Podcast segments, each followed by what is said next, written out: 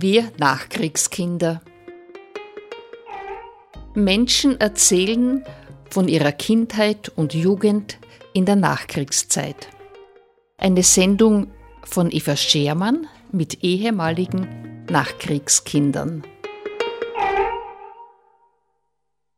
Heute im Studio begrüße ich recht herzlich Fritz Fellner zu unserer Sendereihe Wir Nachkriegskinder.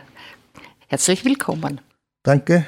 Ja, wenn man genau schaut, bist du nicht so ein typisches Nachkriegskind, aber aufgrund deines Berufes und deiner Leidenschaft bist du ganz einfach Historiker. Und ich möchte dich bitten, dass du schilderst, wie war für die Nachkriegskinder die Situation in Freistadt? Ja, ich bin 1955 geboren und habe natürlich die Auswirkungen des Krieges nicht mehr so richtig mitbekommen. Außerdem bin ich in einer sehr ja, behüteten Familie aufgewachsen am Land irgendwo und wir haben eigentlich alles gehabt, was wir gebraucht haben. Also eine kleine Landwirtschaft, Vater war Eisenbahner und so weiter. Und die Großeltern waren auch noch im Haus und die haben sich auch um uns gekümmert. So gut ist es sicherlich nicht allen oder nur den wenigsten Kindern gegangen in der Nachkriegszeit. Wir wissen ja 1945, als die Rote Armee einmarschiert ist in Österreich oder ja, Österreich befreit hat von den Nazis, sind sehr viele Flüchtlinge bei uns gewesen, nicht nur in den Großstädten, sondern auch bei uns am Land. Freistadt hat damals 4000 Einwohner gehabt, knapp 4000 Einwohner und 12.000 Flüchtlinge und dann noch 12.000 Besatzungssoldaten, die auch in der Umgebung von Freistadt gelebt haben und auch in Freistadt gelebt haben. Und für diese 12.000 Flüchtlinge mussten Unterkünfte besorgt werden. Das heißt, diese Flüchtlinge waren natürlich auch mit Kindern unterwegs oder es waren ganze Familien unterwegs oder Frauen alleine mit ihren Kindern und mit vielleicht mit der betagten Mutter oder so. Also eigentlich sehr fragile Konstellationen, die aber eine Unterkunft gebraucht haben und natürlich auch Verpflegung. Das hat aber bei uns hier in Freistadt im ländlichen Bereich sehr gut funktioniert, muss man sagen. Es hätte blätter sein können. Und zwar, es hat eigentlich keiner Hunger leiden müssen. Und es war die Versorgung so halbwegs gesichert, was natürlich in den Großstädten wie Linz oder Wien nicht der Fall war. Ja, diese Familien sind zum Großteil bei Privaten untergebracht worden. Also es hat geheißen Zusammenrücken, Zusammenrücken, Zusammenrücken. Und auch die damals schon leerstehenden Baracken der Freistädter Kaserne wurden verwendet die am Stierhang gestanden sind und am Friedhofberg oben. War natürlich absolut ungeeignet für Familien. Das waren Mannschaftsunterkünfte, die eigentlich für Soldaten gemacht worden sind. Und es waren auch Garagen für irgendwelche Panzerfahrzeuge oder Militärfahrzeuge, die auch Verwendung fanden. Und ihr könnt euch vorstellen, auch die Bauqualität dieser Baracken, das waren Holzhütten im Grunde genommen, war sehr schlecht. Ja, und da mussten dann diese Flüchtlinge einziehen. Es gibt einige Projekte, die ich auch schon gemacht habe, also Zeitzeugenbefragungen. Äh, Ausgangspunkt war eigentlich das, dass ich das Stadtarchiv angeschaut habe. Und da gibt es einen großen Aktenkonvolut eigentlich mit Wohnungen oder Wohnungswesen heißt es. Das fängt schon während des Krieges an, da wollte man große Bauten machen, also ein bisschen großstädtisch wollte man da werden in Freistadt. Das ist nur bedingt gelungen. Wir haben da die Bauten in der Harucker Straße und in der St. Peter Straße. Die sind aber auch kriegsbedingt sehr billig und dürftig gemacht worden. Ich habe einen Brief gefunden vom Bürgermeister damals an die Baugesellschaft, hat sich die Baustelle angesehen und hat gesehen, dass in den Wohnungen weder Kloanlagen noch Brause- oder Waschanlagen sind. Die hat man einfach abgespart. Man hat praktisch mehr in den Russlandkrieg investiert wie in diese Häuser. Das heißt, die neuen Wohnungen wurden mit Häuschen, mit Herztürchen bestückt, die sind im Garten gewesen. Also das heißt, das waren Zustände, die eigentlich untragbar waren. Und zum Brausen oder zum Waschen haben sie gesagt, geht's in die Waschküche. Die haben wir ein pro Block haben sie eine Waschküche gehabt und geht's dort brausen hin. Also auch wieder ein Zustand, der für uns jetzt total äh, ja, unverständlich ist. Diese Situation hat aber nicht mit Kriegsende aufgehört, sondern ist weitergegangen, weil ja nach dem Krieg, also kurz nach dem Zusammenbruch, konnten diese Häuser nicht repariert werden oder nicht adaptiert werden. Und jetzt haben praktisch diese Flüchtlinge, die da gekommen sind und dort Unterkunft gefunden haben, haben praktisch so halbfertige Bauten vorgefunden oder eigentlich Baracken, die für sie, also für Familien, für Wohnungen nicht geeignet waren.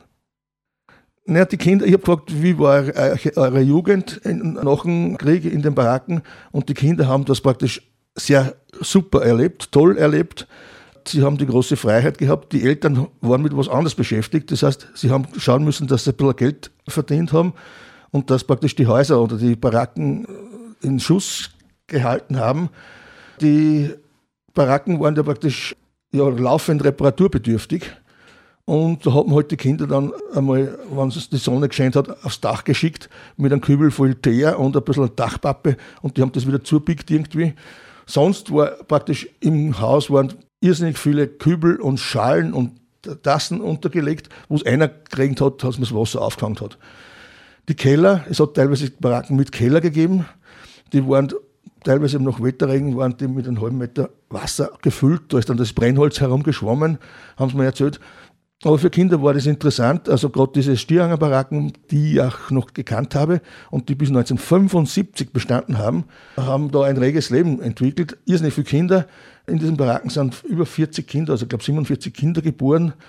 Und das war natürlich eine super Spielgemeinschaft. Noch dazu war nebenbei der Haufen, der Steinhaufen von dem Zehmann Steinmetz. Da hat man dann praktisch spielen können, hat man Schlangen fangen können und so weiter. Und die Infrastruktur war auch perfekt, haben sie mir erzählt. Und dann sage ich, was heißt Infrastruktur perfekt? Man, kein Supermarkt, gar nichts. Haben sie gesagt, ja, du täuschst dich. Wir haben gehabt das Bäckerhittel vom Gusenbauer. Wir haben gehabt das Milchhittel von der Frau Kreuzhuber. Wir haben gehabt das Lebensmittelgeschäft von, den Danner, von der Danner Anna in der Nähe der Kreuzung nach Lernfelden. Wir haben gehabt eine Chickbude, haben sie gesagt, Chickbude, also Tabaktrafik, äh, das war die Firma Hörmann. Und dann haben wir noch gehabt das Konsum, das war neben Hörmann. Und dann haben wir noch ein Wirtshaus gehabt. Sag ich, na, welcher Wirtshaus habt ihr gehabt? Sagt ja, das war das Wirtshaus Leier, dort wo jetzt der Hackhofer sein Elektrogeschäft hat. Das heißt, alles hat man machen können, ohne irgendwelche ja, Fahrzeuge zu brauchen, sondern man ist einfach gegangen, wenn man was braucht hat. Die Kontakte waren meistens über die Schule. Das heißt, die Schulpflicht hat ja bestanden, logischerweise. Es war ja so, dass gerade die russische Besatzungsmacht sehr schnell geschaut hat, dass die Schulen wieder aufgemacht werden. Das war ein Befehl der Kommandantur, ab 1. September 1945 die Schulen wieder zu eröffnen, was natürlich schwierig war. Die Schulen waren auch Flüchtlingslager, die waren teilweise vergammelt, verschmutzt, verdreckt. Die Lehrmittel waren verschleppt, die Kästen aufgebrochen, aber man hat es geschafft, diese Schulen zu öffnen. Und der Kontakt war eigentlich dann durch, unter die Kinder, diese Schulkinder, die in die Schulen gegangen sind, die Barackenkinder, sogenannten Barackenkinder und die anderen städtischen Kinder oder die vom Land, die zu Fuß in die Schule gekommen sind. Der Kontakt war ab und zu ein bisschen problematisch, muss man sagen. Das sagen da jetzt noch diese Bewohner. Aber es war so, äh, sie haben sich behauptet und das war gut so. Und sie haben sich auch behaupten müssen gegenüber den Lehrkräften, die vielleicht diese Barakenkinder ein bisschen anders behandelt haben wie die normalen Kinder unter Anführungszeichen. Hat es überhaupt Lehrer gegeben? Naja, hat schon gegeben. Und zwar äh, der Dr. Geig, der war Bezirksschulinspektor, 1945 hat gesagt, die Nazi-Lehrer müssen alle zu Hause bleiben. Da ist natürlich schon ein großer Teil weggefallen. Und zweitens ist so, dass die Lehrer keine außerschulischen Tätigkeiten mehr machen dürfen. Man, früher haben ja praktisch dann die Lehrer aufs Feld geschickt worden zur Kartoffelernte, wenn es notwendig war, oder irgendwelche Veranstaltungen, Festveranstaltungen in der Hakenkreuzfahne zu tragen. Das darf nicht mehr sein. Und jetzt sind natürlich einige weggefallen, die vielleicht gute Pädagogen waren, aber auch dann politisch tätig waren und die hat man natürlich nicht in der Schule brauchen können. Zweites Problem waren die Schulbücher. Die Nazis haben 1938 alle Schulbücher vernichten lassen, die in der Zwischenkriegszeit gedruckt worden sind. Und 1945 hat man natürlich die Nazi-Schulbücher nicht mehr verwenden können und die Zwischenkriegszeit-Schulbücher waren nicht mehr da. Jetzt haben sich teilweise die Lehrer geholfen, dass sie irgendwas handschriftlich geschrieben haben oder irgendwas, man kopieren ist ja nicht gegangen, sondern sie haben es irgendwie mit Abzugapparate gemacht, das Ganze, bis das dann die Schulbücher wieder gekommen sind. War natürlich eine teure Angelegenheit für die Eltern, haben neue Bücher kaufen müssen. Es hat ja keine Schulbuchaktion gegeben, sondern sie haben es selber kaufen müssen oder sie haben es ausgeglichen. Das habe ich noch gemacht im Gymnasium teilweise, dass ich mir die Schulbücher so jährlich ausgeliehen habe, die man aber dann sehr sorgfältig behandeln haben müssen. Also wie gesagt, Improvisation war natürlich groß da und äh, die Barackenkinder sind ab und zu ein bisschen auffällig gewesen in den Augen der Lehrer damals. Und es war dann so, dass praktisch nach einer gewissen Zeit der Umschulung unter Anführungszeichen diese Lehrer wieder teilweise in den Schulbetrieb aufgenommen wurden. Das haben wir dann schon gemerkt, auch im Gymnasium nachher dann, dass einige Lehrer ein bisschen anders sind wie die normalen Lehrer. Und ich habe dann meinen Geschichtsprofessor lange Zeit später mal gefragt und der hat mich dann aufgeklärt, ja, die haben da ein bisschen andere Vergangenheit gehabt, sagen wir mal so. Also wenn jemand vom Afrika-Feldzug jede Woche einmal erzählt, dann merkt man was. Die Kinder haben einen riesigen Spielplatz gehabt. Das heißt, die ganze Stadt war Spielplatz. Man hat sich jetzt nichts ausgemacht, man hat nur genau gewusst, man macht schnell die Hausaufgaben, schmeißt dann alles ins Winkel und ins Eck und ist dann weg. Das heißt, die Eltern haben sich auch nicht kümmern können. Man, aber wie gesagt, es ist eigentlich relativ wenig passiert. Eine große Gefahr war am Lande das die herumliegende Munition der deutschen Wehrmacht. Da hat es sehr viele tragische Opfer gegeben. Das heißt, da haben die Burma Basteln angefangen mit irgendwelchen Granaten und da haben wir sehr viele Opfer. Das heißt, das war nur in meiner Zeit, also wo die Zeit schon längst vorbei war, immer wieder, dass die Großmutter zu mir gesagt hat, wenn du so im Wald findest, greifst nicht an. Und das war die Gefahr. Das war in der Stadt nicht die Gefahr. Und es war eigentlich alles ein riesiger Parkplatz. Man, ich habe vor kurzem mit der Leonore Leitl gesprochen, die den, die Biografie von Held Hermann geschrieben hat. Die haben den Kirchturm zum Beispiel als Spielplatz gehabt. Aufreiner, Oberreiner, was ich, irgendwelche Tauben erschlagen oder erwürgen und so weiter. Man ist schon nett. Also machen jetzt die Kinder nicht mehr. Wir haben eigentlich einige Sachen gehabt und auch Lehrer, die sich da bemüht haben. Wir haben ein sogenanntes Militärschwimmbad gehabt an der Jaunitzstraße. Und das war verwildert total, auch durch Hochwasser sind da zum Beispiel Äste hineingekommen. Und der Siegfried Putz, der war Lehrer in Freistadt, hat praktisch mit ein paar Burmer, mit Jugendlichen hat er das gereinigt und hat dann praktisch das erste Schwimmbad ja, wieder in Betrieb gesetzt. Ein zweites haben wir gehabt, das war ja früher ein bisschen streng getrennt, die Schwarzen und die Roten sind ja nicht miteinander schwimmen gegangen. Das heißt, die anderen sind dann in der Vogau hinten schwimmen gegangen, sollten rein. Und es gibt lustige Fotos aus der Zwischenkriegszeit. Das waren Bassins nicht ausgemauert, sondern mit Planken oder mit Bäumen äh, sozusagen gesichert. Und die Nichtschwimmer sind an langen Stangen gehängt, so wie auf die Fische an der Angel. Und die haben dann dort schwimmen können. Das war praktisch schon im Ersten Weltkrieg so, während die, wir das Ukraine-Lager gehabt haben. Es hat auch einen Lawn-Tennisplatz gegeben, also das haben sie ganz nobel gesagt, Englisch. Also ein Tennisplatz, der war beim Studentenkonvikt. Das war dann das nachmalige Krankenhaus. Das heißt, da hat man schon ein bisschen eine Unterhaltung gehabt und natürlich Fußball und Faustball. Faustball war praktisch die Domäne in Freistadt, auch noch zu meiner Zeit. Das heißt, es war ein wirklich schönes Spiel. Man hat nicht so viel Renner braucht wie beim Fußball und man hat trotzdem gescheit zuschlagen können. Also das war eine ganz eine klasse Geschichte. Ja, es hat dann gegeben in Egelsee ein Schwimmbad. Mhm. Ja, ich würde sagen, in den 50er Jahren ist das gemacht worden, mhm. schön blau ausgemalt, das ausschaut hat, wie wenn man da irgendwo an der Adria wäre. Und sogar mit ein bisschen Versorgungshitte vom Grünen Hans, da hat es Eis gegeben und Coca-Cola. Das hat es damals schon da gegeben. Und natürlich war das der Treffpunkt für die Jugend auch ein Sprung, ein Sprung da mit drei Meter Höhe hat man gehabt. Also ganz, ganz fein eigentlich. Also vor ungefähr 25 Jahren bekomme ich einen Brief von Wien, und da steht drinnen ein Geschäftspartner von mir, also man, hat ein, ein, ein Kleidergroßhändler hat man geschrieben mhm. und da steht drin, ein Geschäftspartner, ein wichtiger Geschäftspartner von mir aus Moskau hat mir Fotos geschickt und ich kann da nur Freistadt entziffern drauf. Und gerade auf die Fotos ist da hinten drauf gestanden Freistadt in Kyrillisch.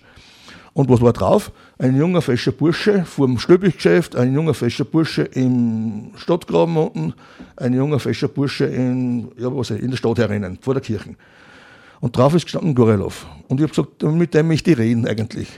Und dann sind diese gekommen und dieser Gorelov, Geschäftsmann mit seiner Tochter, die ein bisschen Deutsch kennen hat, ist dann gekommen. Mit denen bin ich dann zum Friedhof der Sowjetarmee, zum Friedhof der Roten Armee auf die 14er Straße hinaufgegangen, habe da ein bisschen was erklärt. Und er hat dann gesagt, also sein Vater war Besatzungssoldat in Freistadt. Und war ein bisschen, vielleicht ein bisschen ein Gankerl, sagen wir mal so, weil ich habe dann Freistädter Zeitzeugen befragt und gesagt, ja, den haben wir eh kennt. Mit denen sind wir fortgegangen. Und der hat ab und zu eine Strafe ausgefasst, weil dann wollte man wieder anholen und dann ist er aber gesessen. Da haben sie ihn eingesperrt, haben ihn nicht fortgehen lassen. Und das war der Vater dieses Geschäftsmannes. Ich habe dann auch noch große, richtige Fotos von ihm bekommen, also Porträtfotos. Da hat er sich so ein bisschen amerikanisch angezogen mit einem weißen Hut und so weiter. Ein bisschen ein moderner Russe war das sozusagen. Er ist leider 1953 dann gestorben und dieser Geschäftsmann hat seinen Vater beinahe nicht gekannt. Ich weiß nicht, was da passiert ist. Wobei diese Besatzungssoldaten ja nach der Rückkehr eh kein leichtes Leben gehabt haben, sagen wir mal so. Also die haben sie auch einiges mitgemacht weil sie haben natürlich da gesehen, wie das Leben da ist und dann, wie es vielleicht dann in Russland nicht so funktioniert hat. Und da hat es dann sicher Reibereien gegeben und es gibt einige Berichte, die sagen, also die haben dann irgendwo, sind dann strafversetzt worden, wo sie gar nicht hin wollten oder so Sachen. Also, also gerade die erste Zeit, Mai, Juni, Juli, war extrem gefährlich für die Frauen und für die, für die Mädchen. Also hat es sehr viele Vergewaltigungen gegeben. Es sind ja gar nicht alle amtsbekannt geworden. Aber alleine die Listen, die die Polizei, also die Gendarmerie damals dem Bezirkshauptmann geliefert hat, ist schon erschreckend. Es ist dann ein bisschen besser geworden, die Geschichte. Es sind auch die Besatzungssoldaten, die Menge der Besatzungssoldaten verringert worden. Das heißt, es sind von den 12.000 ja nicht mehr so viel überblieben. Wir haben in der Umgebung von Freistadt haben wir vier große Russenlager gehabt. Das größte war in St. Oswald, in der Rosenau, aber ganz in der Nähe von Freistadt hat es auch eins gegeben, und zwar in Walkshof. Und das zweite in Zissingdorf. Dort waren natürlich diese Soldaten kaserniert. Ja, was ist, wenn es auf die Nacht alles ruhig ist, ist, der Krieg ist vorbei und dann gehen sie halt irgendwo hin. Man, die einen haben dort leider halt, wie gesagt, haben sich vergriffen an den Frauen, aber natürlich Plünderungen und hat es natürlich auch haufenweise gegeben. Bombenschäden oder Kriegsschäden gibt es ja im Mühlviertel oder in der Gegend von Freistadt gar nicht. Freistadt nicht, aber Prägarten. Prägarten ist bombardiert worden und es war ein irrtümliches Bombardement von der US-Armee. Die sind normalerweise von Süditalien heraufgeflogen, Foggia. Über den Waldviertel haben sie sich dann gesammelt und sind dann en bloc auf Linz zugeflogen, zu den sogenannten Hermann-Göring-Werken zum Bombardieren. Und da hat es ein Pathfinder-Flugzeug gegeben, das heißt, das ist an der Spitze geflogen und die hat auch den Befehl gegeben zum Abwurf der Bomben. Und ich habe dann einmal nachgeschaut, es gibt für jeden Bombardement gibt in Amerika im Archiv eine Dokumentation. Und da habe ich ein Foto gesehen von den Bombenschäden bei den HGW Hermann Göring Werken und denke mir, das ist nicht Hermann Göring Werke. Das ist, und schauen wir es genau an, habe ich den dreieckigen Hauptplatz von Prägarten gesehen und die haben praktisch Prägarten mit einem Bombenhagel belegt. Also angefangen von irgendwo von Sölker weg und bis oben bis Hagenberg. Irrtümlich. Haben natürlich Probleme gehabt, bis zurückgekommen sind, dass sie gesagt haben, man, das Prägarten bombardieren, schicken wir euch da auf und dann ist es sozusagen nutzlos. Aber es hat dann einige Tote gegeben im Prägarten, logischerweise, und sehr viele Schäden. Das war im Sommer 1944 und da sind auch Freistädter Arbeitstrupp zusammengestellt worden, um die Bombentrichter zuzumachen. Das war natürlich auch gefährlich, weil es natürlich auch Blindgänger gegeben hat. Wie hörst du, dass die KZs im Mühlviertel wahrgenommen wurden? Ja, es gibt genug Hinweise, dass das bekannt war, was da passiert ist und was da gemacht wird. Wenn jemand sagt, von dem haben wir ja nichts gewusst, dann ist das eine falsche Aussage. Man, die Nazi-Bonzen, sage ich einmal, Ortsgruppenleiter, Bürgermeister und, und, und, und Kreisleiter haben gedroht den Leuten, wenn es ihr nicht funktioniert nach unserem Sinne, kommt ihr ins KZ. Und die haben gewusst, was das ist. Erst vor kurzem habe ich einen Leserbrief gelesen und da ist eine Mutter bedroht worden, sagt, wenn du nicht drei Kinder hättest, würdest du ins KZ kommen. Wir, können, wir wissen nicht, was wir mit deinen Kindern machen würden, aber normalerweise hast du das KZ verdient. Das heißt, die, die Leute haben das gewusst.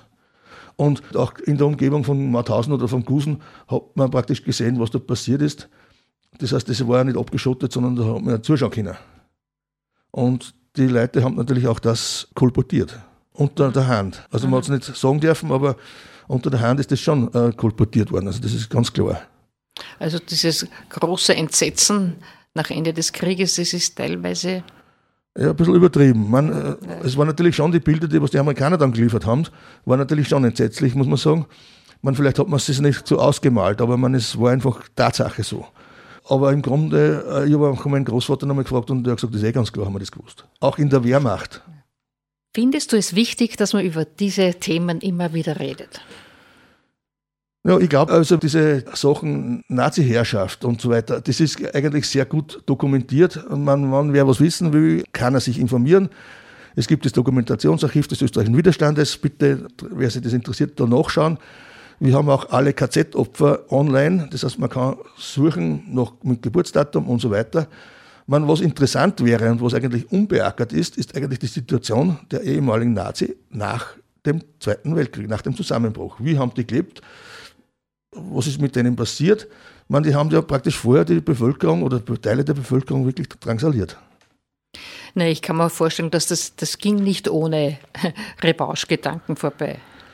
Es hat aber keine Revanche gegeben. Ich kenne, kenne keinen Aha. Fall, wo man sagt, jetzt habe hab ich mich gerecht an diesem. Ah, das ist aber interessant. Ja? ja. Ein guter Freund von mir hat einmal gesagt, äh, gleich nach dem Krieg sind die ehemaligen Nazis schon wieder wie die Fettaugen auf der Nudelsuppe dahergeschwommen. Meine, das ist eine gute Aussage. Und es gibt Beweise, zum Beispiel ein Historiker aus Wien, tut im Tullnerfeld rauffahren und sieht dort eine, weiß ich nicht, Franz Fischer oder ja, Franz Fischer Gasse. Dann fragt er nach, wer das war. War das ein Aufseher von Treblinka oder so irgendwie, der dann SPÖ-Bürgermeister in den 50er Jahren geworden ist. Und man, der Bezug zu uns ist das, dass ich dann gelesen habe, dass er sich in Zeisberg versteckt hat bei uns da. Mhm. Denke man, das erste Mal denke ich, lesen wir das gar nicht durch. Man, die Grausamkeiten, Treblinka ist das gleiche wie in Mauthausen und so weiter, mhm. brauche ich nicht. Und dann lese ich, dass er sich da im Mühlviertel versteckt hat. Dann habe ich die Leute gefragt, kennt ihr den? Habt ihr den kennt? Ja, der Onkel Franz, das war so ein lieber Kerl. Hat sich gewandelt, sozusagen von einem Extrem in die Demokratie. Es gibt immer noch Leute, die sagen, mein Vater, mein Großvater war ein guter Nazi. Wo sind wir denn? Also, so, sobald ich ein System unterstütze mit meiner Ideologie, bin ich dann sozusagen auch dabei, ein Teil davon. Also ich schaue mir das schon genauer an. Unter diesen belasteten, unter Anführungszeichen, hat es natürlich sehr viele Fachleute gegeben die dann gebraucht worden sind in der Wirtschaft. Man, und es war dann so, wenn irgendein Großbetrieb war und hat einen Abteilungsleiter gebraucht, dann hat er natürlich auch gewollt, vielleicht ein bisschen einen Kasernenton noch hineinzuhaben, dass er mal das, die ganze Belegschaft sozusagen irgendwie zusammenhält. zusammenhält. Man, die waren auch sehr beliebt eigentlich in der Beziehung. Also wie gesagt, wir haben dann auch Abteilungsleiter in Staatsbetrieben, der Föß zum Beispiel, die direkt vom Kreisleiter zum Abteilungsleiter geworden sind. Ich bin froh, dass ich die so auch nicht mehr erlebt habe wie gesagt, wir sind immer gewarnt worden von der Großmutter, wenn so einer gekommen ist, haben sie nachher gesagt, auf den musst du aufpassen, das ist ein Nazi. Und das war nur in den 60er Jahren. Mhm. Man hat es keine mhm. Nazi mehr mhm. gegeben in dem Sinn. Aber sie waren praktisch, eigentlich die Bevölkerung war ja ein bisschen traumatisiert. Sie hat nicht gewusst, wann die wieder an die Macht kommen. Was dann, was passiert dann mit uns, wenn wir jetzt sozusagen gegen die irgendwie opponieren oder sowas? Aber jetzt bleiben wir bei dem Thema. Ich habe mir das zuerst gedacht, wie du erzählt hast, wer da vor allem einquartiert wurde. Frauen mit Kindern und alten Menschen. Erleben wir das momentan auch? Teilweise schon. Wie gesagt, äh, man, es wird eigentlich, wenn es im Jahr 45 funktioniert hat, mhm. dann kann das jetzt auch funktionieren. Bitte nicht, wo sind wir denn? Man, jeder hat äh, große Wohnung, äh, hat, verdient sein Geld gut man, damals haben sie auch ein bisschen gejammert, aber es ist auch gelungen, man, wieso soll es jetzt nicht funktionieren? Ja, aber weil du es gesagt hast, man hat Angst, das kommt wieder. Na, schauen wir mal. Ich glaube, je mehr die Bevölkerung aufgeklärt ist, je mehr sich die Bevölkerung informiert und zwar breit informiert, nicht nur über irgendwelche Kleinigkeiten, solange ist die Gefahr relativ gering. Das heißt, du bist optimistisch. Sicherlich. Ja, also schon. Ja. Na, ich, ich auch. natürlich, wenn man es wünsche. Aber ja. natürlich, Angst bleibt schon. Es gibt natürlich Bevölkerungsschichten, die nur einseitig informiert sind und die sehr laut schreien, sagen wir mal so. Und man die nur gewisse Fernsehsender anschauen und sonst nicht. Bei denen ist die Gefahr natürlich schon da. Aber man, äh, mit denen braucht man auch nicht diskutieren. Also das ist auch sinnlos. Aber Natürlich sind Sie gleichberechtigte Staatsbürger. Gut, dieses Recht nehmen Sie in Anspruch, die Demokratie. Wobei das okay ist. Also das ist durchaus möglich, dass so jeder, der eine andere Meinung hat, auch das Recht haben. Aber wenn das ein bisschen in Dummheit dann ausartet, teilweise schon, und, oder in, wo man es nicht mehr versteht, das Ganze, dann fragt man sich wirklich, ja, was wollen sie eigentlich oder was, ja. was, was ist, steckt dahinter? Ja. Es hängt wirklich, ich als ehemalige Lehrerin sage das natürlich an der Erziehung. Also jetzt nicht so der tatsächlichen in die Schule gehen, sondern welcher Geist wird an die Kinder weitergegeben. Mhm, mhm. Ja. Gut, das haben wir auch irgendwie ein bisschen mitbekommen, noch wie ich in die Volksschule gekommen bin, in der ersten Klasse. Der erste Kontakt mit der Lehrerin war Watschen. Und wobei ich nicht gewusst habe, wieso eigentlich. Ich meine, wenn ich gewusst hätte, ich, ich war Kretzen oder irgendwas habe ich angestellt, dann schon, aber so eigentlich. Wirklich? Und man, und man muss auch sagen, zum Beispiel, man das Auswendiglernen des Katechismus ist auch nicht ganz demokratisch, ja, ja. oder? Das heißt, für dich ist es wichtig, schon dein Wissen und das, was du herausbringst, weiterzugeben. Ja, und auch äh, den anderen Leuten mitzuteilen und auch andere Leute dafür in, zu interessieren. Das heißt, für uns im Museum ist es auch so, dass man sagt, ich möchte mehrere Leute haben, nicht nur ich alleine, äh, weil sonst sagt jeder, man jetzt fängt er wieder an, der Gescheitwaschel und, und, und was soll das Ganze, sondern mehrere Leute, die auch gewisse Bereiche bearbeiten und es ist sehr wichtig, die Zeitgeschichte anzuschauen. Mhm. Also das heißt, was der Josef II. gemacht hat, wissen wir zwar ganz gut, das genügt eigentlich vollkommen. Und was die Französische Revolution war, das wissen wir auch. Das ist praktisch die Makrogeschichte. Wir sind jetzt da, die Mikrogeschichte zu erklären. Wieso ist das so passiert? Wieso ist das so passiert? Wieso ist das so passiert? Und was waren die Auswirkungen auf die einfache Bevölkerung? Das heißt, das ist wichtig. Und das mache ich auch mit meinem Café Memory. Das heißt, das ist auch so, da ist ein Dialog da, da dürfen die Leute reden, dürfen was erzählen und wir reden über die Zeitgeschichte. Das heißt, wie hat sich Freistadt verändert? Was hat sich da verändert? Auf was kann ich mich nur erinnern und was ist nicht mehr da? Oder was ist überhaupt aus der Erinnerung verschwunden? Und was kann man mit, zum Beispiel mit Fotos oder mit Zeitzeugengesprächen erreichen? meine, das ist, glaube ich, schon eine wichtige Geschichte. Und da gehe ich auf bis in die 90er Jahre. Also da, da schaue ich keine Nähe zur Jetztzeit. Auch äh, wir wissen sehr wenig, was in den 90er Jahren in Freistadt war, in welchem Haus, welcher Geschäft war und wie das die Straßen war und so weiter, wissen wir nicht mehr, wir haben es vergessen. Dann danke ich dir, dass du dich in diese Richtung engagierst und es auch für wichtig hältst. Und danke auch für das Gespräch mit dir. Und werden wir schauen, wie es die nächste Generation macht. Schauen wir mal. Danke. für alle unsere Zuhörer möchte ich noch sagen, dieses heutige Gespräch war mit Fritz Fellner. Ja, jetzt muss ich ein bisschen, was bist du der Funktion nach? Rentner, Pensionist, sogar das, oder? Aber, aber im Herzen immer noch im Schlossmuseum. Richtig. Danke dir. Bitte.